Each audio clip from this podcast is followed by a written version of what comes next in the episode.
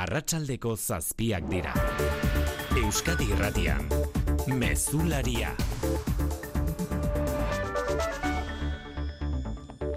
Arratxaldeon guztioi zaratatik aldenduta Joseba Asiron hasi da Iruñako udal gobernu berria izango dena ehuntzen.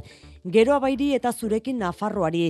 Eman die gobernu programaren berri. Ardatzen artean berdintasuna etxe bizitza edo auzoen plana izango dituena. Iruñako udal gobernuaren ardatza izango da baita bizikidetza ere. Eta bileratik atera berritan berretxitu hori Koldo Martinezek geroa baiko zinegotziak. Ez dugula inola zeren nahi, Iruña Pamplonaren kontra jartzea edo Pamplona Iruñaren kontra jartzea, bizikidetza bultzatu nahi dugula, geure alegin guztiak e, gobernu honek Iruña, Iruñatar guztion iria egin dezan. Oraindik ez dute argitu posturik edo zein postu izango duen gainerako izango duten gainerako alderdiek Joseba Asironen udalberrian bertako kide izateko borondatea beintzat berretsi dio gero abaik alkate izango denari. Udala osatzeko negoziak eta pausatuetatik kanpo eren egun baino pausatuago, baina serre hitz egin du gaur ere Kristina Ibarrola alkateak. Yo creo que una moción de censura es algo democrático que se puede hacer. Lo que me parece indigno y miserable es hacer una mentira, una escenificación de una mentira que lleva aspalditik zegoela adostuta salatu du eta zilegia izan arren gezurraren escenifikazioa izan dela augustia hori ibarrolaren salaketa.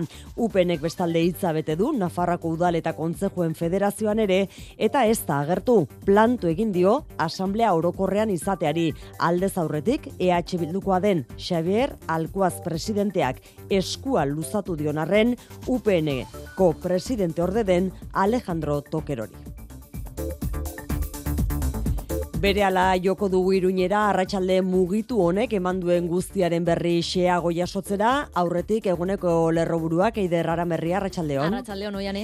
Mondragon taldearen industria alorrak eutxi egin die, ulmaren eta oronaren irte erei, eta iazkoa baino fakturazioa undiagoarekin amaitu du urtea. Eroskiren emaitzen zain, eh, bost mila milioitik gorako salmentetara iristea espero dute, ziurgabetasun handiko urtea izan dela onartu du korporazioaren zuzendaritzak duela urte bete ulmak eta oronak taldetik irteteko erabaki hartu ondoren, baina barne krisia amaitutzat eman da emaitza kobetzeaz gain klima hobea ere arnasten dute kooperatibako enpresakideen artean. Euskal ikasleen hezkuntza maila hobetzeko analisi zorrotza eta autokritikoa iragarri ditu inigo urkullu lehendakariak. Urkullu kargudiatu dual ere pisa txostenaren emaitza kaskarrek ez dutela egoeraren diagnostiko osoa egiten eta Euskal hezkuntza sistema ona dela defendatu du. Pisa txostenak aztertzen dituen hiru adierazle zehatzen emaitzak hobetu behar ditu. Izan ere, PISA txostenak ez du hezkuntza sistema bere osotasunean aztertzen. Dena den, ez gure hezkuntza sistemak ez du lurraio Izan ere oposiziotik elkarrekin Podemosek eta alderdi popularrak Euskal Hezkuntzak ondoa jo duela leporatu diote eta gaineratu hezkuntza lege berriak ez duela egoera hobetuko. Ungariak blokeatutako berrogeita mar mila milioi euroko finantzazio plana 2000 eta hogeita lauko lehen seiekoan onartzea espero du Europar batasunak. To ensure that whatever happens at this next UCO, we will have... Ursula von der Leyen batzordeko presidentearen arabera blokeoa bideratzeko be plana martxan jartzeko pres leudeke gainerako geita sei estatukideak eta urtarriaren amaieran edo otsaiaren eh, hasieran egingo den goi bileran ahaleginduko dira Viktor Orban Ungariako buruzagi ultra akordioara akordiora erakartzen. Kiroletan aritz gaiastegi arratsaldeon. Arratsaldeon. Futbol gaua gaur Euskadi Ratian osasunaren partidarekin gainera esan behar dugu urteko azken partida izango dela gaurkoa osasunarentzat sadarren. Bai, eta ez da egun eh, txarra, eh, karepenaren bidera itzultzeko izan ere, talde gorriak ez du irabaztea lortu, jokatu dituen azken zei partidatan, gaur osasunak baino lau puntu gehiago dituen, Raio Baiekanok bizitatuko du sadar eta amarrak eta laurdenetik eh, aurrera oi hartzunen eskuz binakako txapelketako laugarren jardunaldia hasiko da, hartolak eta imazek jakaren eta marieskurrenaren kontra neurtuko dituzte indarrak. Laboral kutsak babestuta, eguraldia eta trafikoa. Euskalmeten eta asteburuaren atarian eguraldiari begira gaude eguzkina iturriot zarratsaldeon. Arratsaldeon atertu eta arintzera egingo du, naiz eta Gipuzkoeki aldean eta kostaldeko zenbait lekutan asko kostako zaion. Bihar lainopean hasiko dugu eguna, ipar aldean beodeiak izango ditugu eta hegoaldean be lainoa. Gainera ez da baztertzen euri izpi batzuk egitea. Eguerdi partean ordea jaso egingo du eta arratsaldean eguzkia ikusteko moduan izango gara, naiz eta pizkaba kostako zaion. Temperatura maksimoetan ez da aldaketan dirik izango. Eta larun batetik iganderako gaua hotza izango da. Barnealdeko leku batzuetan izotza egingo du, batez ere Araban eta Nafarroan. Igandean hotzetik hasiko dugu eguna, baina larun batean baino lehenago jasoko du eta garbiago egongo da zerua. Eta temperatura ere apur bat igo egingo da, ebro ibarrean izan ezik. Han baliteke igandea osoa lainopean pasatzea eta gune horretan baliteke temperatura ere apur bat jestea. Errepidetan zori gaiztoko albiste bat eman behar dugu arratsalde honetan bertan duela ordu bete gutxi gora bera istripu larria izan da azkaraten Eta pertsona bat hilda bertan eider? Bai, pertsona bat hil eta bi larri zauritu dira gaur arratsaldeko bostak inguruan azkaraten e, azkoitia eta elgoibar arteko errepidean izan den e, istripu horretan Gipuzkoa bisei irulau errepidean zehazki tunel barruan izan da eta suhiltzaien laguntza behar izan dute larrialdi zerbitzuek zauritutako bi pertsonak e, mendaroko eta donostiako ospitalera eraman dituzte gogoratuko dugu e, duela ez duela ilabete hain justu azarbaren amabostean beste hildako bat izan zela puntu horretan bertan. Une honetan errepide hori erabat moztuta dago, baita AP irurogeita sortzian e, orozkon e, bilbora bidean ere lau autoren arteko istripoa izan da bertan, eta azkenik adi AP sortzian zaldibarren bilbora bidean auto bat errepidetik irten da eta trafikoa oztopatzen ari da. Gipuzkoan esan dugu beste hildako bat gehiago errepideetan, bada gogoratuko dugu duela bi aste lezon izandako istripu larriaren ondorioz bi hildako gehiago izan zirela, istripuarekin lotuta atxilotutako hogeita bat urteko gizonezkoa, aske utzi du gaur epaileak e, martuteneko espetxetik gaur irten da. Aske utzi du hogei mila euroko fidantza ordaindu eta gero nola nahi ere epaiketa egin bitartean bi astero azaldu beharko du epaitegian eta erabat ebekatuta izango du autoa eta motorra gidatzea zuhurtzia gabekeriazko bi homizidio eta bi lesio larri leporatzen zaizkio frantziar herritartasuna duen pertsona honi ustez abenduaren iruko goizaldean lezon izandako istripu larriaren eragilea izan zelakoan alkolemian positibo eman zuen. Eta asteburura begira ohar bat ere bai errepidei lotuta, ama bost errepide hartu behar dutenentzat, oso garrantzitsua gainera. Bai, oindolar tunela berritzeko lanak amaitu direla eta errepidea bi norabideetan zabaltzeko ezinbestekoa izango da A15 errepidea era batistea andoain eta berastegi artean bihar goizaldeko bostetatik gauerdir arte egingo da itxiera hori eta itxierak iraun bitartean kotxentzako ordezko bidea tolosatik egingo da ibilgailu astunek berriz nazional bata hartu beharko dute.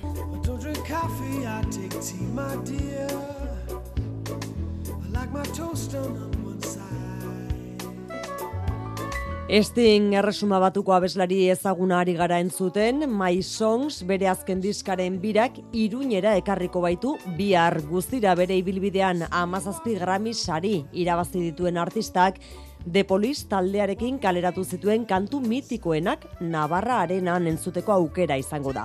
Tartean, Roxanne, Every Breath You Take, edo entzuten ari garen Englishman in New York besteak beste.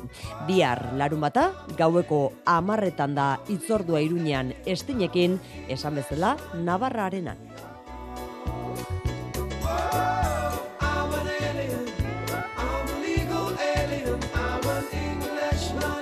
Arratxaldeko zazpiak eta bederatzi minutu dira teknikan eta errealizazioan Xante Gurrutxaga eta Xaberri Raola. Euskadi Irratian, Mezularia, Oiane Perez. Eta arratsaldean aktualitateak Iruñeara garamatza, Iruñean gobernu osatzeko elkarrizketetan igaro baita lehen txanda eta sintonia honean itxura guztien arabera. Joseba Siron buru, geroa baiko eta zurekin Nafarrako ordezkariak hartu ditu EH Bilduren talde negoziatzaileak Iruñako udalean. Azken hilebeteotako elkarlana kontuan hartuta, gobernu programa aztertu dute iruen artean eta argi utzita aldi berean, PSN ere ados dagoela gobernu programa honekin. Patxi irigoien hori bai ez dute argitu zein izango den gobernu berriaren osaketa. DH Bilduk berrogeita mar puntu dituen proposamena jarri dio mai gainean geroa bairi, berdintasuna, bizikidetza, etxe bizitza, trantsizio energetikoa, mugikortasuna eta auzuen plana ardaz duena. Proposamen horrekin batera udal gobernu egiturari buruzko bestea ere bai. Koldo Martinez eledunak errandu sakon aztertu beharrekoa dela, baina udal gobernuko kide izateko borondatea dutela berretsi du. Koldo Martinez. Guk argi eta garbi esan diegu geure helburua dela Iruña aldatzea, Iruña epel, epeluzeko ikuspuntu edo ikuspegi batekin aldatzea, bizio em, amankomun batekin eta ez dugula inola zeren nahi Iruña Pamplonaren kontra jartzea edo Pamplona Iruñaren kontra jartzea. Alaber Martinezek gogoratu du zentsura mozio honetan lortu duten batasuna geroa bairen aldetik bazutela Siron alkate egiteko hauteskundeen ondotik sozialistei leporatu die marra gorria jarri izana alegia Siron ez babestea guztia estatuari begirako irudia ez zipristintzeko Martinez. Guk uste dugu beldurragatik, zeukaten beldurragatik ez zutela e, ekainean asironen aldeko botoa eman, Pedro Sánchez e, lendakari edo presidente bihurtu dute eta zentsura mozioa egitera animatu dira. Ongi etorriak berandu bada ere. Gauzako nela, geroa bai pozik lehen hartu emanarekin, erran bezala urrengo egunetan helaraziko dute erabakia. Eta patxi gaur tono apalagoan, baina hala ere UPNek zentsura mozioaren aurka egiten jarraitu du. Esaterako planto eginez, Nafarroako udal eta kontzejuen federazioan, bere e, euren jarrera berpentsatzeko gombitea egin zaien arren.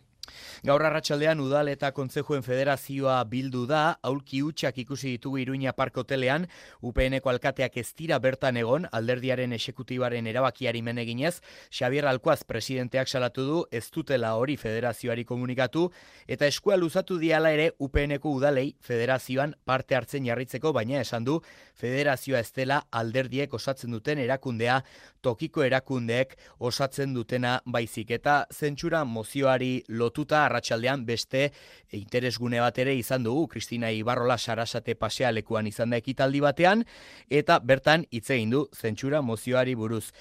EH Bilduk egin duen lehen bilera errondak gogoetarako tartea eman dio Ibarrolari berriz ere sozialisten eta abertzaleen arteko akordioa doilarra zitala dela adierazi du eta demokratikoki zentsura mozioa aurkeztea zilegi ikusten badu ere Ibarrolarentzat lotxagarriena egin duten estenifikazioa da Ibarrola. Yo creo que una moción de censura es algo democrático que se puede hacer. Lo que me parece indigno y miserable es hacer una mentira, una escenificación de Izan ere, gezurrezko estenifikazio egiten ari direla uste du Ibarrolak, duela sei hilabete abiatutako gezurra gaineratu du. E, inolako zalantzari gabe zentsura mozioaren honek, hemendik eta abenduaren hogeita zortzir arte, emanen du zer esana. Zer esana emango du bai patxi eta asko gainera gogoratu behar baitugu etzi igandean kalera deitu dituela herritarrak UPNek eguerdian elkarretaratzea deitu dute udaletxe plazan eta elkarreteratze horretan izango dela alderdi popularreko presidentea Alberto Núñez Feijo ere, beraz, asteburuan, ba, giro beroa, espero da Iruñean. Eusko Legebiltzarreko hauteskundetara etorriz bestalde zalantzak argitu gabe jarraitu du gaur Inigo Urkullu lehendakariak. Urteko Legebiltzarreko azken kontrol saioan esan du legealdia ez dagoela amaituta eta hilebeteak dituztela aurretik hitzemandako gobernu programa osotasunean betetzeko.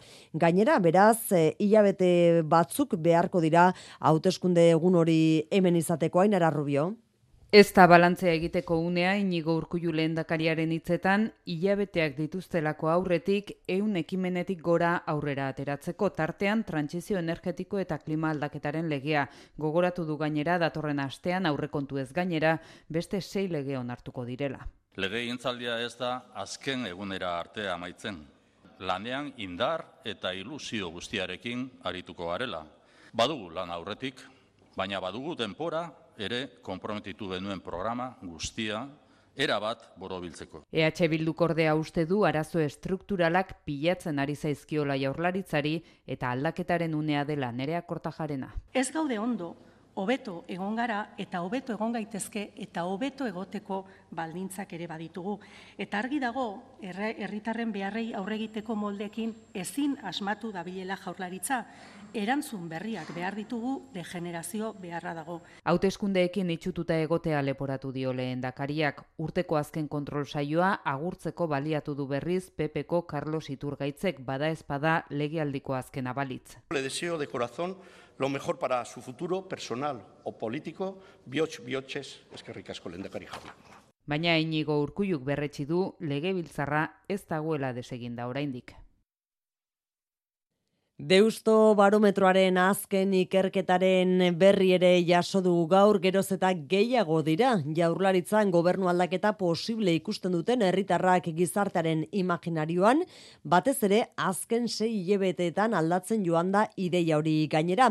Lehen gehiago zirelako maialen narratibel hori ezinezkoa ikusten zutenak. Bai, herritarrenia erdiak euneko berrogeik nahiko lukete gobernu aldaketa bat eusko jaurlaritzan datozen hauteskunden ostean, eta geroz eta gutxiago dira aldaketaren aukera horri atea isten diotena. Kentzun, iratxe aristegi deusto barometroaren arduradunetako bat. Bai, ikusten dutela, ba, beste aukera, edo beste posibilitate barri batzuk, ugal koalizioen artean, edo beste egiteko era bat, ez da? Eta orain arte ugal jendea, zegoen hain ziur, ez horrelako ugal posibilitaterik edo aukerarik ikusten, ikusten. Horrek eragingo du urrengo hauteskundeetan leia estuagoa izatea eta hilabeteotako alderdien estrategia politikoak erabakigarriak izango dira.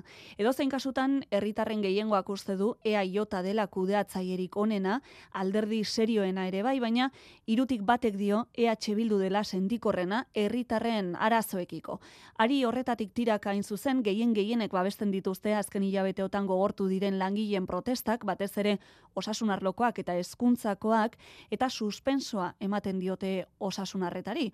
Hori osakidetzaren kudeaketa eta bizitzaren garestitzea direlako oraindik herritarren kezka nagusiak. Bai, zuzen ere osakidetzako itxaron zerrenden arira gotzone sagardui zailburuak azpimarratu du behera egin duela ebakuntza kirurgiak egiteko zegoen itxatroteko batez besteko denbora irurogeita sortzi egunekoa zen duela sei hilabete eta irurogei egunekoa da une honetan. Euskal osasungintzaren inguruan diskurtso katastrofista erabiltza leporatu dio sagarduik oposizioari. Eusko legebiltzarrerako hauteskundei begira argitu gabe jarraitzen duen beste puntu bada, sumar mugimendua koalizioan aurkeztuko ote den, nor izango den, euren lehen dakari gaia, badagaur Jolanda Diaz, Espainiako bigarren presidente orde, eta lan ministroa izan da Euskadin, sumar mugimenduko bultzatzaiekin, bilera egiten Euskadiko kideek Podemos Ezkerranitza eta Ekuorekin koalizioa osatzeko negoziak eta zaila dela aitortuta ere, akordioa diskrezioz isteko lanean jarraitzen dutela adierazi diote Sumarren estatuko buruzagin nagusiari Luiseron. Ateak itxita egin dute bilera sumar Euskadiko bultzatzaileek Jolanda Diazekin aurrez, Euskadiren etorkizuna aldaketarekin lotu du sumarreko buruzakiak. Podemos, ezker batua eta eku horekin koalizioa osatzeko aukeraz galdetuta, Euskadin Lander Martinezek zuzentzen duen sumar mugimenduak erabakitzeko almena duela nabarmendu du Jolanda Diazek. Nosotros somos un proyecto plurinacional, Sumarren proiektua plurinazionala dala eta beraz Euskadiko atalak bere etorkizunaz eta diseinatu beharreko barne prozesua zerabakiko duela esan du diazek. Datozen hauteskundetan eta ondoren etorriko den aldaketan Sumar erabakiorra izango dela gehituz. Euskadiko Sumarrek beraldetik oharbidez jakinarazi du Euskadin ziklo aldatzeko herritarren eskaerari erantzungo dion hautagaitza sendo baten alde lan egiteko beharra adiezi diotela Jolanda Diazi. Hautagaitza hori osatzeko urratsa hautagaiak diskrezioz ematen ari direla zehaztuz, alik eta programarik eta hautagairik onena izateko. Gipuzkoako foru aldundiko aurrekontuak onartzea zailtzen bereziki zailtzen ari zaio Eusko Alderdi Jeltzale PSE gobernuari. Elkarrekin Podemos koalizioak emandako ezezkoaren e, atzetik etorri da, Alderdi Popularraren ezezkoa oraintxe jaso berri duten ezezkoa. Eider Mendoza buru duen foru gobernu koalizioaren erantzunkizun falta salatu dute Popularren iturriek aurrekontuei ezezkori emateko eider. Hori da aurrekontuak euren gustokoak izan izan ezarren erantzukizunagatik onartzeko preste zeudela diote horregatik hainbat arlotan proposamenak ere egin dituztela dirazi dute baina gehiengo nahikorik ez daukan foru gobernuak erantzun ere ez dietela egin salatu. Eta Mikel Lezama batzarkide popularrak gaur arratsaldean bertan helarazi dio Ider Mendoza aldu nagusiari ez ez bozkatuko dutela denak ez zinomendu beti batik bateken nahi duen moduan izan. Aurrez e, popularrek orain emandako ezeskoaren aurretik elkarrekin Podemos koalizioak iragarri du ezeskoa. Ez ez diogu gainera beste gauza askoren artean Eider Mendozak eh, proposatzen duen aurrekontua erabateko kontinuismoa delako eta guretzat funtsezkoa zen gai bati jaramonik eginez diolako. Hain zuzen ere, zaintza sistemaren barruan hainbat zerbitzu publiko bihurtzea etxe biste, e, miren etxe beste batzarkideak esan du Gipuzkoako foru gobernua koalizio morearen eh, hitzetan ba ez duela proiektu aldatzeko egokitzeko inolako borondaterik azaldu. Bada, biezezko hauen aurrean oso kritiko Mendoza diputatu nagusia ateak itxi izana kritikatu du eta era berean azaldu du EH Bildurekin negoziatzen jarraitzeko borondateari eusten diotela eta astelenean bertan bilduko direla koalizioa bertzaleko ordezkariekin. Bizkaian bai, Bizkaian argi dago aurrera aterako dituela datorren urterako aurrekontuak foru aldundiak ez baitu oposizioaren berria beharrik horretarako. Batzar nagusietan atzera bota dituzte jeltzaleek eta sozialistek oposizioaren osoko zuzenketak eta bederatzigarren urtez jarraian onartuko ditu Bizkaiko aldundiak aurrekontuak oposizioarekin adostu beharrik gabe. Bada beste modu bat erretirorako aurrezteko. Azalpen harri ezan bardu. Etorkizuna nola planifikatu ondo uler dezazun. Dena azaltzen dizun horbaitek soilik lagun diezazuke erretirorako aurrezten. Gure gestoreek adibidez, laboralkutsaren biziaro aurreikuspen planak. Azaldu, ulertu, erabaki. Laboralkutsa, bada beste modu bat. Baken magnifikate derra kursal estenan. Netherlands Back Society gabonitako doinuak dakarzkigu Alex Potter kontraten horrak zuzenduta. Baken aurrekarien lanak eta haren magnifikat maixuzkoa entzun gai, iluntasunetik argitasunerantzko musika ibilbidean. Netherlands Back Society, abenduaren hogeita iruan, sarrera kursal.eusen. Poesia, Iñaki Irazuren zakurtzaunkak, zortzietan.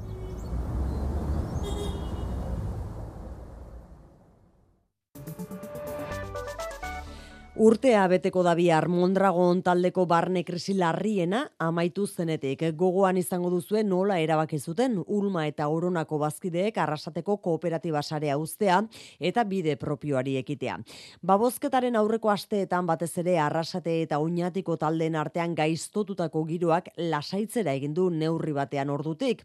Gehiago Mondragon taldeko iturrien arabera klima hobea arnasten dute ordutik. Eta emaitzak ere hobetu dituzte maialen narratibel. Bai, dibortzio hartatik urtea bete da honezkero, publikoki behintzat emandako urratsarekin damurik ez dute erakusten ez batzuek ez besteek, eta aurrez aurrekoa gainditutzat ematen dute, are gehiago. Mondragon taldeko iturrien arabera, urtea oso ondo joan zaio korporazioko industria arloari, iazko emaitzak gainditzeraino, 2008a, lau mila eta sortzeron milioiti gorako fakturazioarekin itxi zuten, eta urten ondo bidean, bos mila milioiti gorako salmentetara iritsiko dira, eroskiren emaitzen zain beti ere.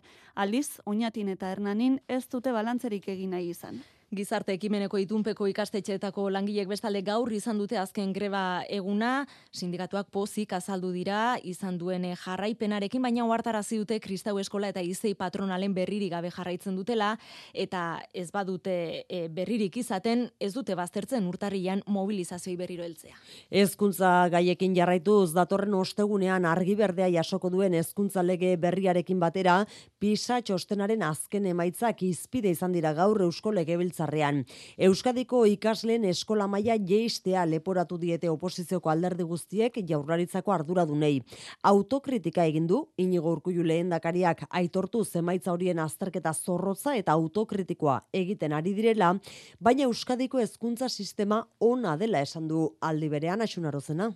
Lau aldiz hartu behar izan du itza inigorko lulendakariak pisa txostenaren emaitzen gatik oposizio guztiak kargu hartu ondoren. Entzumiren gorrotxategi elkarrekin Podemosiu eta inigorko lulendakaria. Pandemiak emaitza txarretan eragina izan du, baina hau atzeagotik dator. Erantzun guztietan autokritika egin ez hasiko naiz. Pisa txostenak aztertzen dituen hiru adierazle zehatzen emaitzak hobetu behar ditugu. Dena den, ez gure hezkuntza sistemak ez du lurraio. Ciudadanosek zuzenean abertzaletasunari leporatu dizkio emaitza hauek, boxek sakoneko hausnarketa eskatu du, eta popularrak kritiko hezkuntza lege berriak ez duela konponbiderik ekarriko gaineratu dute, Carlos Iturgaitz. Ilabete honetan, onartu nahi duzuen hezkuntza legearekin, ikastetxeak euskaltegi bihurtuko dira. EH Bildu kalderantziz, Euskalduntzean atzera pausoa ematea leporatu dio ikoitzarrezek joki mildarratz hezkuntza zeiburuari. Euskalduntzen ez duten hizkuntzereduak blindatu nahi dira datorren legean. Zoritzarrez, duela hogeta urteko akats bera errepikatuko du gobernu honek. Barruan edo kanpoan egon zaitezkete. Zein izan da mezua orain arte? Hezkuntzak guztion beharra duela. Baina, orain, beste interes politiko batzuengatik, zuek beste bide bat aukeratu duzu. Euskara ikastea zaila zela eta gazteizko epaitegi batek bertan behera utzi zuen laudioko udal langile baten kaleratzea gogoratuko duzuenez.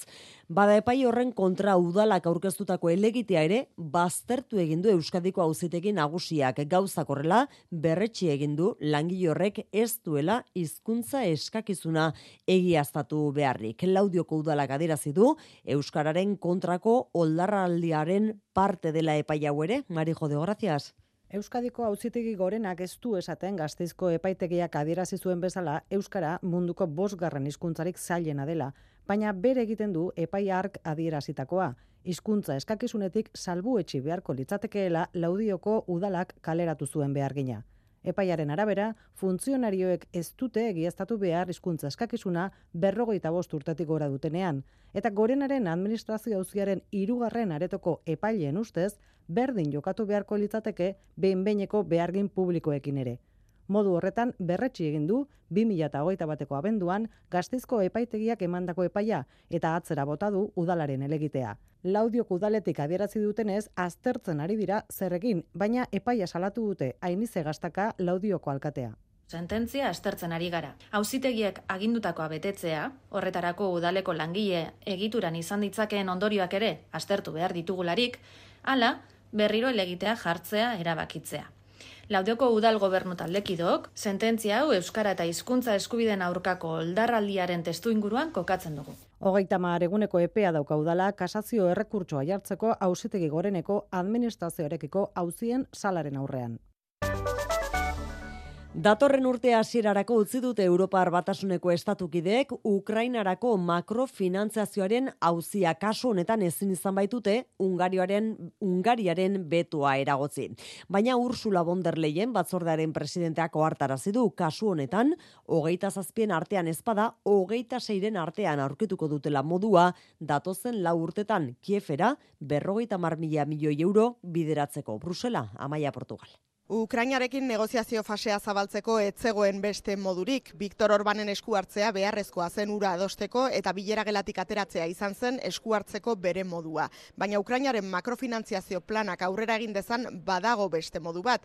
Plan bat eta bakarra izan beharrean, hogeita boste dogeita sei plan adostea, dirua jarri nahi duen estatukide bakoitzak Ukrainarekin banan-banan. Goi bilera honetan ez dut egin, baina urtarriaren bukaeran edo txaiaren hasieran deituko dute ezoikoa, eta ordurako Ungari Hungariak bat egitea lortzen ez badute, alternatiba prest behar dutela esan du Ursula von der Leyen batzordearen presidenteak. To have an operational solution in case that a, an agreement by 27, so unanimity is not possible. Orbanek bere alternatiba propioa eman die, zuzenbide estatu aurratzeagatik batzordeak izoztu zizkion funtsak askatzen badizkiote, betoa altxatzeko preslegoke. Hogeita sei baten aurka hemen, ekialde urbilari dagokion ez ordea, estatukide gehiago dira, gazan sueten humanitarioa eskatzeko prestez daudenak, eta ondorio berriak argitaratzen lanik ere ez dute hartu azkenean. Ekialde hurbilan bien bitartean bilera egin dute Mahmoud Abbas eta Jake Sullivan aginte palestinarreko presidenteak eta estatu batuetako segurtasuna holkularia. Eta bilera horretan Abbasek esku hartzeko eskatu dio Sullivani Israelek palestinarren aurkako erasoak eten ditzala behartzeko Israel horretara behartu dezala eskatzeko. Zerrenda, hori da Euskaltzaindiak eta Uzei Lexikografia Zentroak aukeratu duten 2023ko urteko hitza. Azken hilabeteotan Israel eta Palestinarren arteko gerrarekin lotuta izpide izan dugu behin baino gehiagotan Gazako zerrenda, ba toponimo hori oinarritzat hartuta berriro loratu da Euskal Lexikoan zerrenda hitzak duen adiera ez ezagunena. Eta lehen zati hau, mezulariaren lehen zati hau amaitu aurretik, eriotz baten berri eman behar dugu, Josu Unanueila, iesa duten pertsonen elkarte sortzaile eta ekintzaile bermeotar ezaguna irurogeita bost urterekin. Bermeotarra amazortzi urte zituela itxasoratzea erabaki zuen. Euskadi irratian bihotzeko fonotekan horrela definitu zizkigun bere sustraiak. Aitza arrantzali, atzitza arrantzali, besta atzitze bai, eta nahi itxosuaz lotuta beti biziz eta Afrikako uretan atunontzi batean lanean ari zela hogeita bosturterekin gib virusa hartu zuen. Larogei garren amarkadan IESak jotako personak laguntzeko txo iesa eta telau elkarteak sortu zituen. 2000 eta maikan Euskal Herria bilduren alkate orde eta gizarte ekintzako zinegotzi aukeratu zuten. Lau urte geroago, bizkaiko aldun nagusi gai aurkeztu zen eta legealdi horretan batzarkide izan zen. Duela lau hilabete minbizia detektatu zioten eta gaur hilda irurogeita bosturte zituela. Biotzeko fonotekan, meso utzi zigun 2000 eta urteko abuztuan. Eta maiera esan behar da, ba, ba benetan e, ona, eta posi bizi, azkenien e, ni amen hau eta horren bizi, nau, ez da bizartze pasako da, bai, bizirik den arte, aurrera.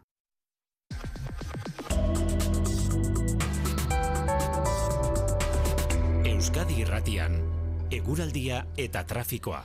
Josu unanue gogoan eta errepidetan ere anain zausti esan behar dugu arratsaldean hildako bat izan dela. Bai, eta hori aipatu aurretiko jane, azken orduan gertaturiko bi ez behar, e, aipatu behar ditugu, AP irurogeita zortzean orozkon, Bilborako bidean lau autoren arteko ezbeharra gertatu berri da, bi errei itxita daude eta ondorioz auto pilaketak ari direla sortzen esan digute segurtasun sailean aperurogeita sortzian orozkon Bilborako bidean. Eta azortzian barakaldon kantabriara bidean hiru autoren arteko ezbeharra gertatu berri da, kilometro terdiko auto jadak daude hemen eta lagun bazaurituta erietxera eraman behar dutela esan digute. Eta gainerakoan gogoratu behar dugu, zuk esandakoa, arratsaldean bostak pasata lagun batil eta beste bi larri zauritu direla azkoitia eta elgoi barrartean azkarateko tunelaren barruan bi autok izandako ez beharrean. Errepidea erabat itxita geratu da eta hala jarraitzen du oraindik ere elgoi barko biribilgunetik ari da erzaintza trafikoa bideratzen. Eguraldiaren iragarpen euskalmeten eguzkin iturriotzek atertu eta arintzera egingo du, naiz eta Gipuzkoeki aldean eta kostaldeko zenbait lekutan asko kostako zaion. Bihar lainopean hasiko dugu eguna, ipar aldean beodeiak izango ditugu eta hegoaldean be lainoa. Eguerdi partean ordea jaso egingo du eta arratsaldean eguzkia ikusteko moduan izango gara, naiz eta pixkaba kostako zaion. Temperatura maksimoetan ez da aldaketan dirik izango. Igandean hotzetik hasiko dugu eguna, baina larun batean baino lehenago jasoko du eta garbiago egongo da zerua eta temperatura ere apur bat igo egingo da Ebro ibarrean izan ezik. Mesularia gertukoak. Bilboko udala kamarrildo estrategikotan banatutako laurogei jarduera aurrikusten dituen agintaldi berrirako plana aurkeztu du. Hiri kohesionatuagoa lortzea eta jarduera ekonomikoa sustatzea dira Juan Maria Burto alkatearen hitzetan planaren helburuak. Bide horretan besteak beste, zorrotz aurrek duen garrantzia azpimarratu du bertan teknologia parkea garatzeko legealdia izango baita. Janire geren abarrena. Eraldaketa betean dagoen Bilbo iria hobetzen jarraitzea du helburu Juan Maria Burto alkateak bere hirugarren agintaldirako aurkeztutako planak, pertsona, kausoak eta garapen ekonomiko eta enplegua ardatzartuta iria gaztetu eta talentua erakartzea izango da erronka nagusienetakoa Juan Maria Burto alkatean. Jarraitzen dugula gure hiriaren eraldaketagaz, horresegatik agertzen dira hor ba, hartzandaren plan berria edo abandoren plan berria. Horrek suposatuko du ba, isugarrizko aldaketa geure irian. Garapen ekonomikoa lortzeko baita ere, zorroz parke teknologikoa iko duela izugarrizko garrantzia. Hiri eredu irisgarri eta jasangarria bultzatzeko egitasmoak eta gizarte politikak sustatuko dituztenak ere jasotzen ditu agintaldi planak urtero planaren betetze maila astertzeko konpromisoa erakutsi du alkateak. Gipuzkoa ordizia aukeratu du Euskal Eskola Publikoaren hogeita amaikagarren jaia ospatzeko eikek eta Gipuzkoako herri horretako urdan eta ikastetxeak eta goianguren institutuak antolatuko dute. Datorren ekainaren bian izango da itzordua. Jose Juan Ugalde izan da aurkezpenea. Publikoa ido lelopean egingo da festa. Ordizian eta goiarriko toki askotan ari du esateko aido esaten da. Horregatik leloaren lehenengo esanaia. Eta ingelesezko aidu da bigarren mezua, alegia nik ere publikoaren alde egiten dudala. Anistasuna eta inklusio azpimarratu nahi ditu bereziki aurtengo festak izan ere, ordizia Euskal Herrian migrazio tasarik handiena duen herria izanik, 0 eta amasei urte arteko ikasle neuneko geita batek atzerrian du familiaren jatorria. Lurde Simaz EIGeko koordinatzailea. Gure helburua da Euskal Eskola Publiko indartsu, prestigio dun eta erakargarria eraikitzea Euskal familia guztientzat. Maia sozioekonomikoa edo zein dela ere. Lehentasunezkoa izango da guretzat Euskal eh, gizarte justu eta kohesionatua lortzeko. Eta horrekin batera Euskalduntzea. Ekainaren bian e, ordizeako hainbat herrigunetan ospatuko da festa eta urte osoan izango da helburu horiekin lotutako egitaraua eukene leku ona diseinatzaileak egin du kartela. Eusko Jaurlaritzako hezkuntza saila, Gipuzkoako Foru Aldundia, Ordiziako udala, EITB eta kutsa dira babesleak. Publikoa aido. Gazteizko tubisako autobusetan bestalde desgaitasuna duten pertsonen laguntzaileak doan bidaia dezaten araudia aldatuko du udalak zurin etxe berria. Osoko bilkurak onartu du bai Gazteizko bidaiarien hiri garraio kolektiboaren araudia aldatzea, hartara mugikortasun murriztua, ikusmen desgaitasuna edo desgaitasun fisikoa, sentsoriala edota intelektuala duten pertsonen laguntzaileek joan etorriak doan egiteko aukera izan dezaten. Araudi aldaketa gainera, alik eta denbora laburrenean egiteko konpromisoa erakutsi du Tubisako presidentea den Iñaki Gurtubaik, gutxi gora bera martxora horretarako aurre ikusten dute prest izango dutela araudi berria.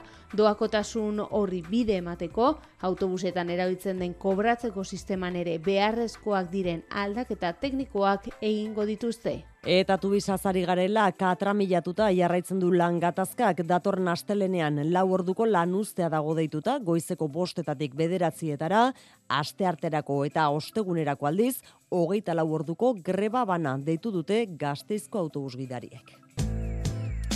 Kultura leioa. Bilboko Arte Derren Museoak Nikolas de Lekuona margolari argazkilari eta diseinatzaile abanguardistaren doaitza eman du ezagutzera. Familiak emandako objektuen artean daude Lekuonak bere amari Madrildik bidalitako gutunak edo argazki muntaiak erakusketa datorren urteko aste santura arte bisitatu daiteke. Gure lankide Ester Murelaga izan da aurkezpen horretan lekuonaren maleta horrela izendatu du Mirian Alzurik Nikolas de Lekuona Margolari argazkilari eta diseinatzailearen erakusketako komisarioak.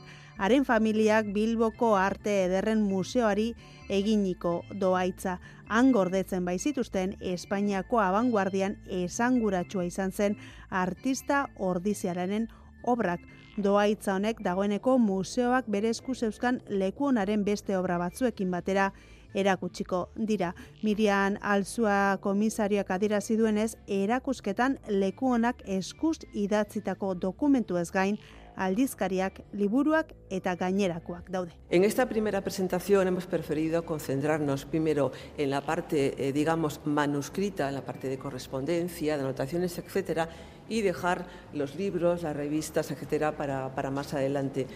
Oso adierazgarriak dira alzuriren hitzetan, doaitzan emaniko gutunak horietako batzuk bere amari mila bederatzireun dogeita mairuan Madrildik bidalitakoak dira eta bertan azaltzen dio nola Madrilek zabaldu dion arte mundurako bidea. Gutun horietako bat fanzin ere bihurtu zela kontatu du. Horretaz gain, gerra frentetik bidalitako gutunak ere eman ditu doaitzan familia. Es una imagen que ha circulado en todos los estudios dedicados a, a Lecona Era berean Nikolas de Lekuonaren funtsean jasota daude koda kargazki kamera bi eta beste objektu pertsonal batzuk bere margolari paleta erretzeko pipak eta ikasle txartela esaterako objektu berezienen artean daude Lekuonak berak egindako sortzi maskara bere margo eta argazki batzuetan agertzen diren maskarak denak ikusgai daude Bilboko Arte Ederren Museoko amazazpigarren aretoan. Santelmo Museoak berriz bihar irekiko du garunak izeneko erakusketa. Bartzelonan eta Madrilen milaka bisitari izan dituen erakusketa honek artearen, zientziaren eta filosofiaren ikuspegietatik aztertzen du garuna. Ikerketa eta proiektu zientifikoak sortzaile garaiki den artelanekin tartekatuz. Rikar Sole fizikari eta biologoa garunak erakusketaren komisarioa da. Hablamos de las mentes que no son el cerebro humano y ahí tendréis desde pues vídeos de, de los pulpos hasta eh, aquello que las Apirilaren amalaura bitarte izango da ikusgai Santelmon eta erakusketaren arira itzaldi ziklo bat hartuko du Museo Donostiarrak garunari buruz dakigunaz eta ez dakigunaz jabetzeko aukera paregabea izango dugu ba Santelmo Museoak aurkeztu duen erakusketa honetan. Zortziak hogei gutxi ditugu, aritz gaiastegi hemen dugu, Kirol Albistekin, Arratxaldeon aritz. Arratxaldeon oian, eh? Gaur gaueko bederatzietatik aurrera, osasunaren partida izango da sadarren eta Euskadi Irratian emankizuna. Zuzen, eh, zuzenean partida guztia eta espero daigun urtea maitzeko sadarren osasunak garaipen eskuratzea.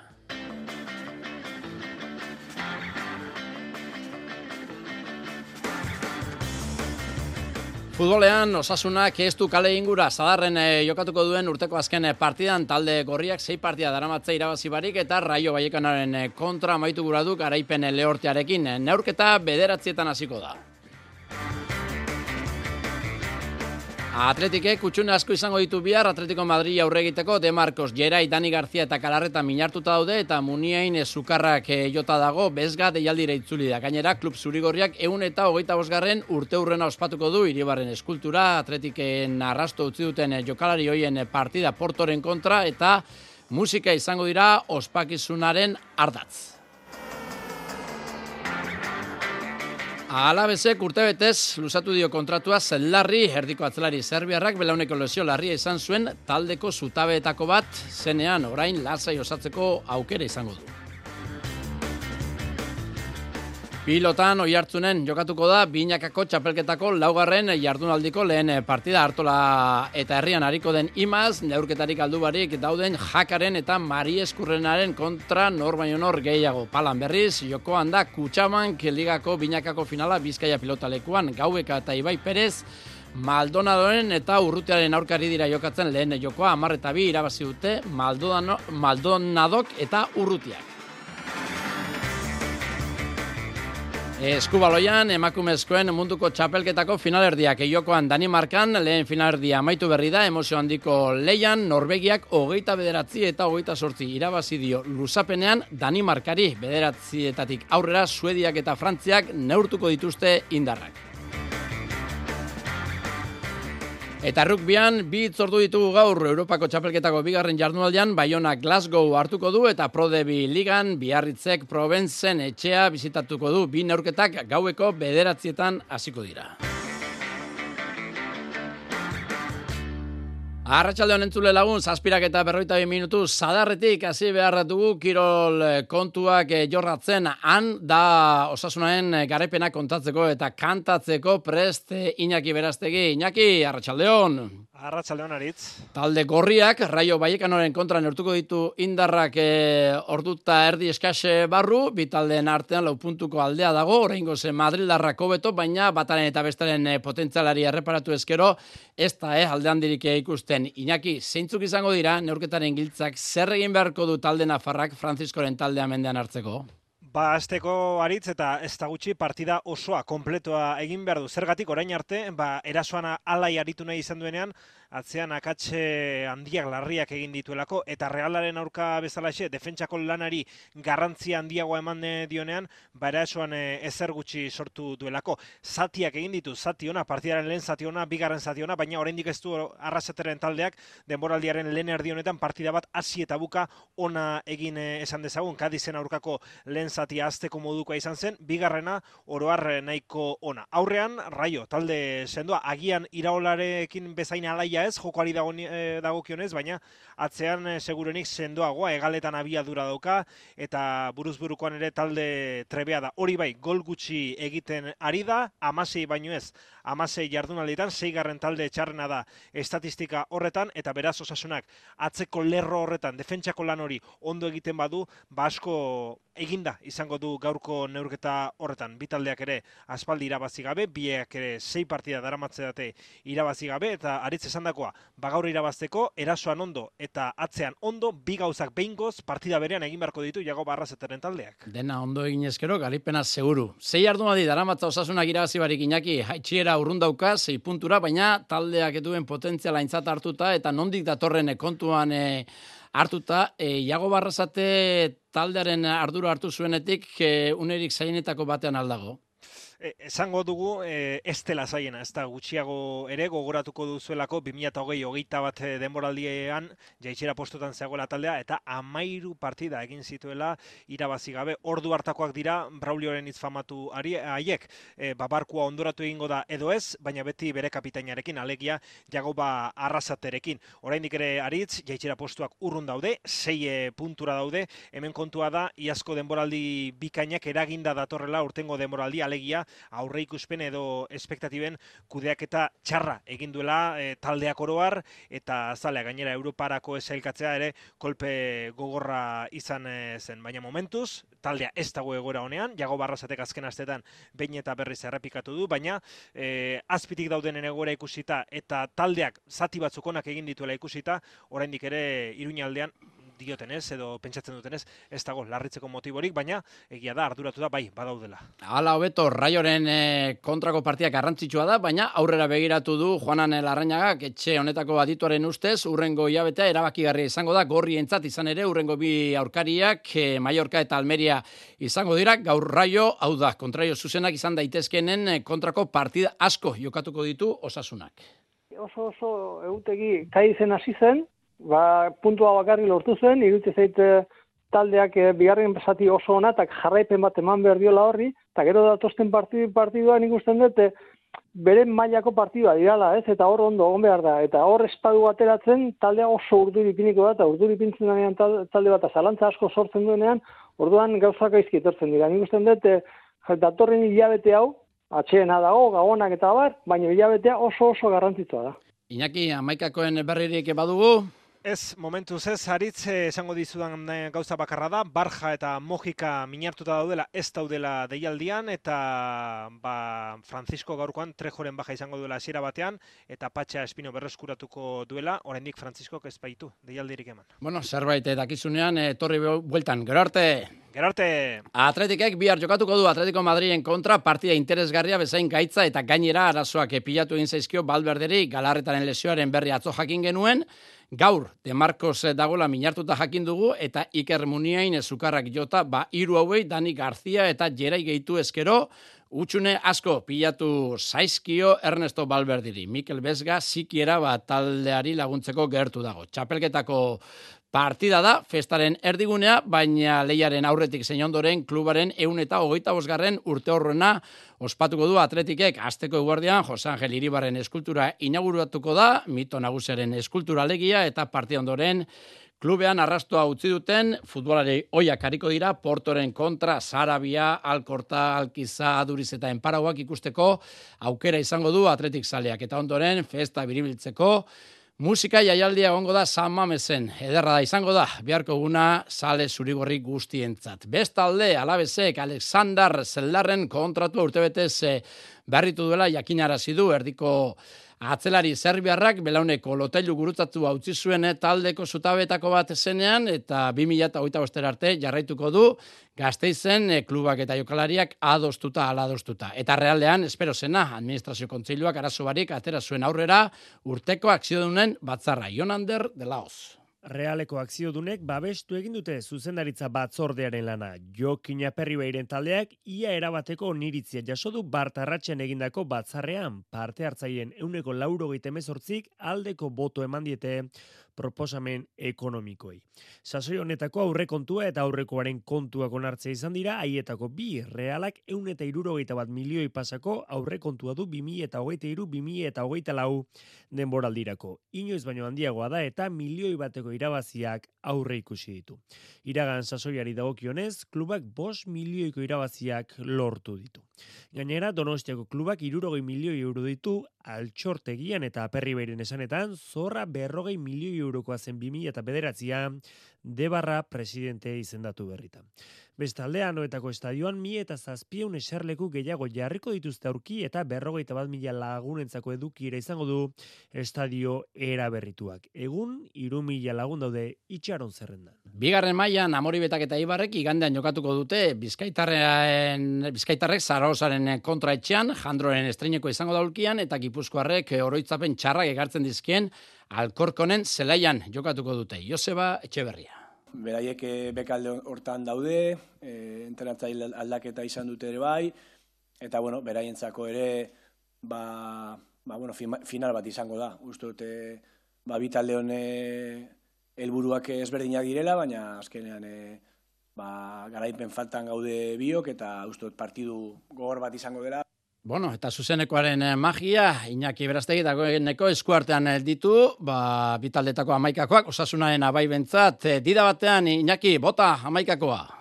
Ba, amaikako bai e, aritz eskuartean, Ruben eh, Peña eta Iker Muñoz dira berritasunak, Unai Garziaren eta Lukas Torroren e, ordez. Guk horrela kokatu ditu oraindik ere, ba, klubak eta ligak ematen duen horri hori ez baitago eskuartean.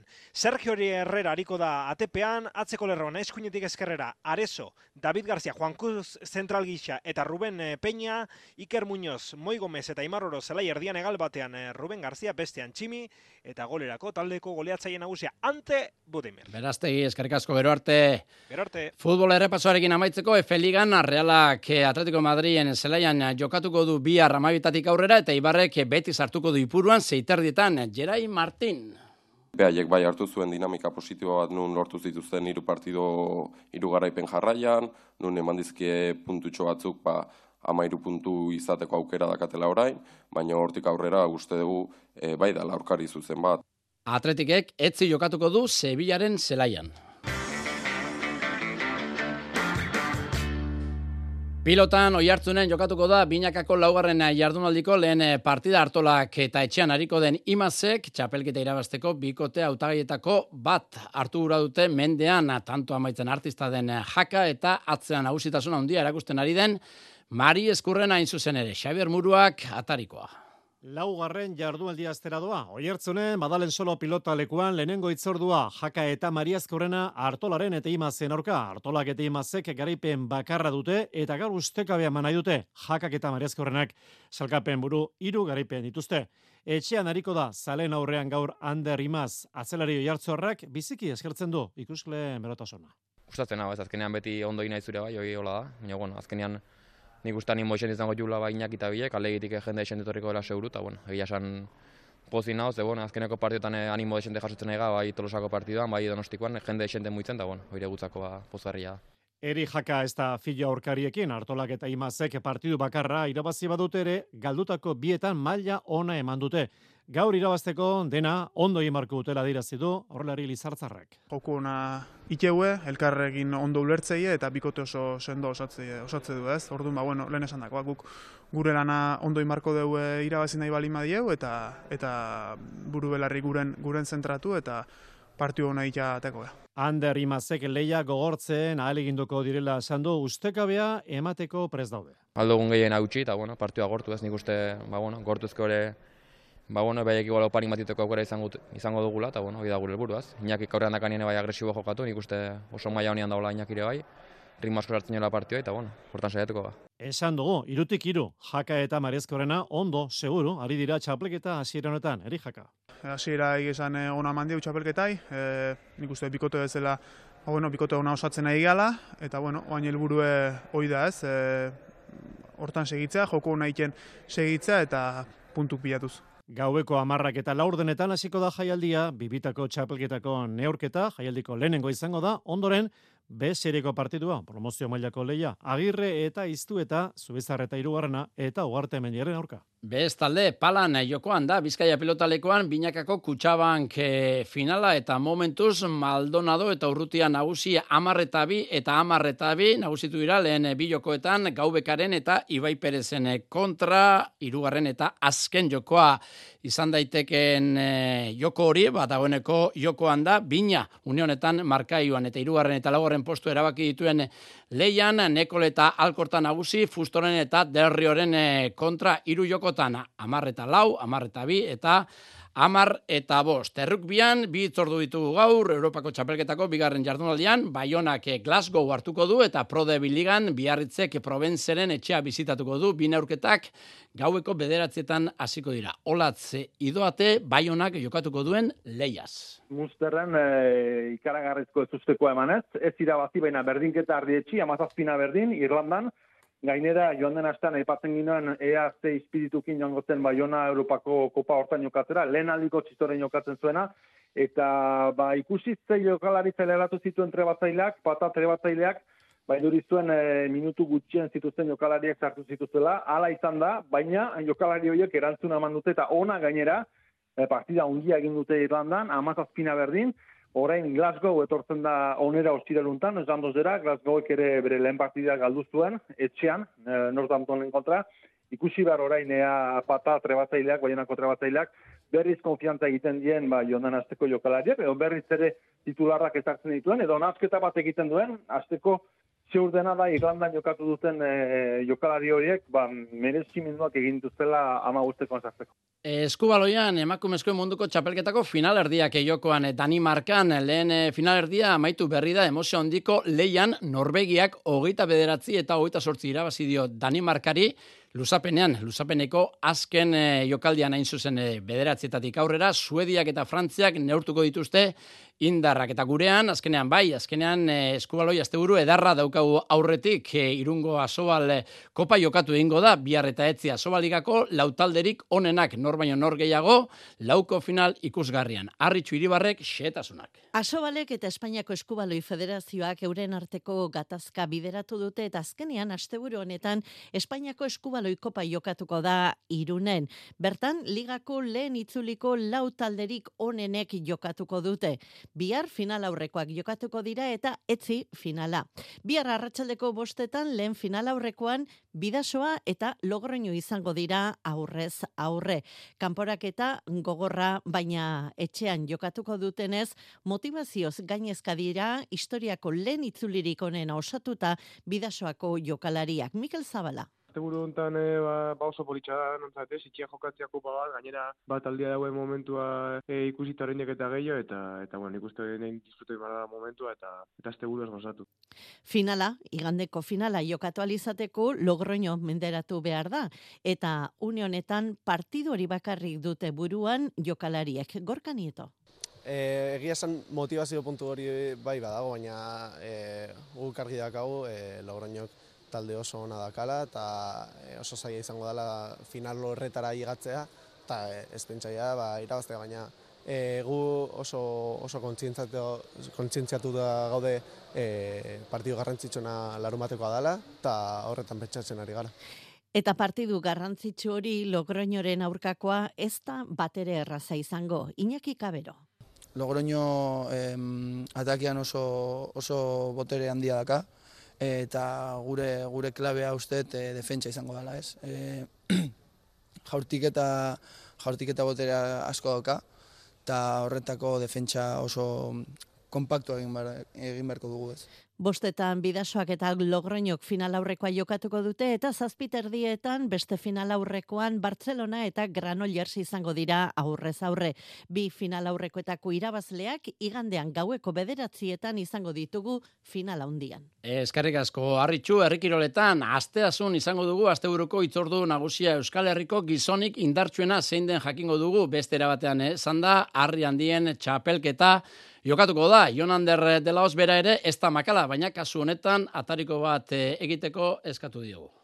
Itzordu garrantzitsua harri jasotzeari dagokionez. Euskal Herriko harri handien txapelketa jokatuko dute bihar asteasun. Sei lagunariko dira leian Xavier Aramburu Guzta, Julen Diaz, Aimar Galarraga, Sergio Mielgo, Jon Unanue Goenatxo Irugarna eta Urdax Maguna Zelaia. Azken horrek gisa honetara aletu du proba hori. Ba, bueno, ba, pasan urteko partei gauz, aurten e, jokin penaz ez da etorriko, lesio badala ez dala, Imanol bere ez da etorriko, penatxoa, bere debuta zan Euskaliko txapelketan.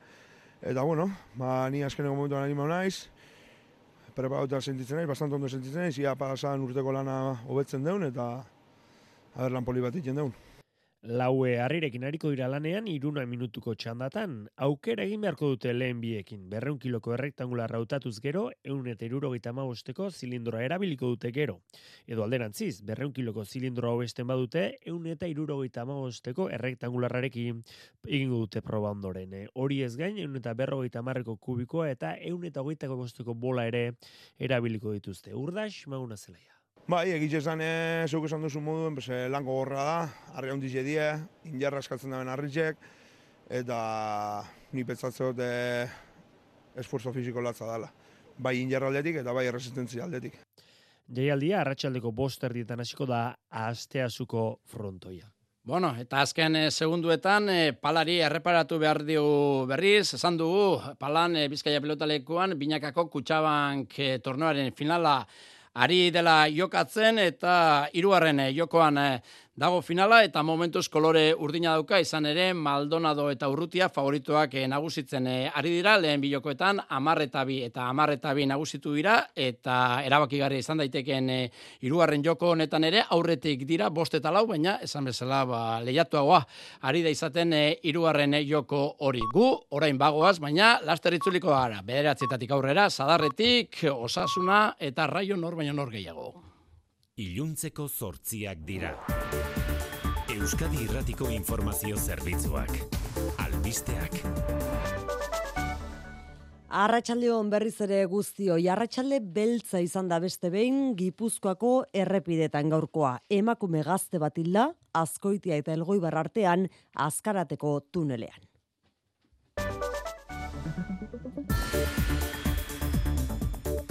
Eider Aranberri Arratsaldeon. Arratsaldeon oiane. Hildako emakumea eta bi zauritu oso larri azkarateko gainean Arratsaldean izan den istripu larriaren ondorioak horiek. Bai, eta oraindik gainera errepideak itxita jarraitzen du ordu honetan Elgoibar eta Azkoitia artean zauritutako pertsonak Mendaro eta Donostiako ospitaletara bideratu dituzte eta gogoratuko dugu gaur hilabete beste istripu bat eta hildako bat izan zirela errepide berdinean puntu berdin berdinean Gipuzkoan guztira hogeita bi pertsona hildira urten autoistripuz. Horietako bi duela bi aste lezon izandako autoistripuan bada horri lotuta atxilotutako gizonezkoa aske utzi du epaileak. Bai, aske utzi du 20.000 euroko fidantza ordaindu eta gero nola nahi ere epaiketa egin bitartean bi astero azaldu beharko du, bi astetik behin azaldu beharko du epaitegian eta era bat debekatuta izango du autoa edo motorra gidatzea zurtzia gabekeriazko bi homizidio eta bi lesio larri leporatzen zaizkio Frantziar herritartasuna duen hogeita bat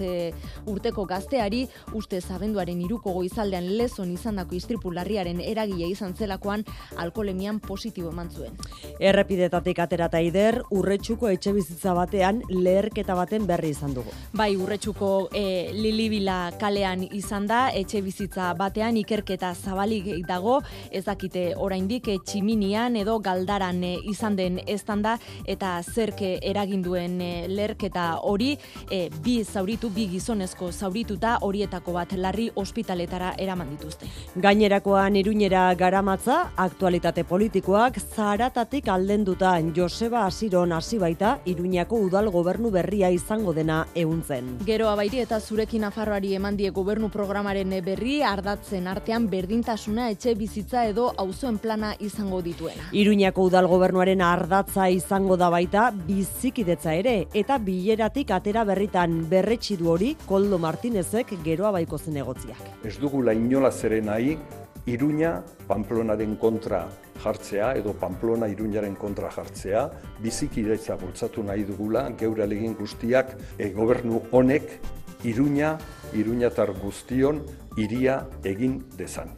Oraindik ez dute argitu posturik edo zein postu izango duen gainerako alderdiek Joseba Asironen udalberrian bertako kide izateko borondatea behintzate berretsi dio gero abaik alkate izango denari eta Asironek argi utzi nahi izan duen bestea EH Bilduk geroak eta zurekinek adostutako gobernu programa bat etorriko dela alderdi sozialistarekin adostutakoarekin. Udala usatzeko osatzeko negoziak eta pausatuetatek kanpo, enen egun baino pausatuago, baina aserre hitz egin du gaur ere Cristina Ibarrola alkateak. Yo creo que una moción de censura es algo democrático que se puede hacer. Lo que me parece indigno y miserable es hacer una mentira, una escenificación de una mentira. Zentsura mozioa aspaldetik zegoela adostuta eta zilegia den arren gezurraren eszenifikazioa izan dela augustia hori salatu du Ibarrola. Eta UPN ekitza bete du Nafarroako udal eta kontzejuen federazioan ere eta ez da agertu planto egin dio asamblea orokorrean izateari aldez aurretik EH Bildukoa den Xavier Alkoaz presidenteak eskual luzatu dionarren UPNeko presidente orde Alejandro Tokerori. Mondragon taldearen industria alorrak eutxi egin die Ulmaren eta Oronaren irteerei eta iazkoa baino fakturazioa handiagoarekin amaituko du urtea. Eroskiren emaitzen zain, bost mila milioiti gorako salmentetara iristea espero dute, ziurgabetasun handiko urtea izan dela onartu du korporazioaren zuzendaritzak duela urte bete ulmak eta oronak taldetik irteteko erabaki hartu ondoren, baina barne krisi amaitutzat eman da emaitzak hobetzeaz gain, klima hobea ere arnasten omen dute kooperatibako enpresakideen artean. Euskal ikasleen hezkuntza maila hobetzeko analisi zorrotza eta autokritikoa iragarri ditu inigo urkullu lehendakariak. Argudiatu dual ere PISA txostenaren emaitza kaskarrek ez dutela egoeraren diagnostiko osoa egiten eta Euskal hezkuntza sistema ona dela defendatu du. PISA txostenak aztertzen dituen hiru adierazle zehatzen emaitzak hobetu behar ditugu. Izan ere, PISA txostenak ez du hezkuntza sistema bere osotasunean aztertzen. Dena den, ez gure hezkuntza sistemak ez du lurra jo. Izan ere oposiziotik elkarrekin Podemosek eta alderdi popularrak euskal hezkuntza kondoa jo duela leporatu diote urkulluri eta gaineratu hezkuntza lege berriak ez duela egoera hori konponduko. Asteburuaren atarian albiste hobeak eguraldiari dagokionez atertzera egingo du eta eguraldi egonkorra iragarri du astebururako euskalmetek. Arratsaldeon atertu eta arintzera egingo du, naiz eta Gipuzko ekialdean eta kostaldeko zenbait lekutan asko kostako zaion. Bihar lainopean hasiko dugu eguna, ipar isurialdean beodeiak izango ditugu eta hegoaldean be lainoa. Gainera ez da baztertzen euri batzuk egitea.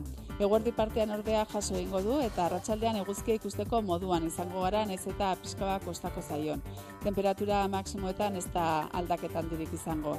Eta larun batetik iganderako gaua hotza izango da. Barnealdeko leku batzuetan izotza egingo du, batez ere Araban eta Nafarroan. Igandean hotzetik hasiko dugu eguna, baina larun batean baino lehenago jasoko du eta garbiago egongo da zerua. Eta temperatura ere apur bat igo egingo da Ebro ibarrean izan ezik. Han baliteke igande osoa lainopean pasatzea eta gune horretan baliteke temperatura ere apur bat gestea. Eider errepidetako ez beharrez hitz egin dugu, orain ze arazo daude baldago arazorik oraintxe bertan. Bai, badaude arazoak AP irurogeita sortzian orozko parean bilbora bidean izan den istripuaren ostean bost kilometroko auto iarak daude une honetan, lauko txek izan dute istripua bertan, eta beste hainbatek izan dute azortzian barakaldon kantabriarako norantzan, e, iru lau kilometroko auto iarak daude puntu horretan une honetan, eta auto iara horretan zeuden beste bi autoren artean ere istripua izan da, eta trafiko astunak errontegi zubi biari ere eragiten dio momentu honetan. Arratxalde gogorra izan da errepidetan gaurkoa istripu oso oso larriekin. Arratxaldeko zortziak eta zazpi minutu dira, honekin amaitu dugu astea mezularian eta urteko azken aurreko astelena egitera. Itzuliko gara, hiru egun barru, bien bitartean, ondo izan.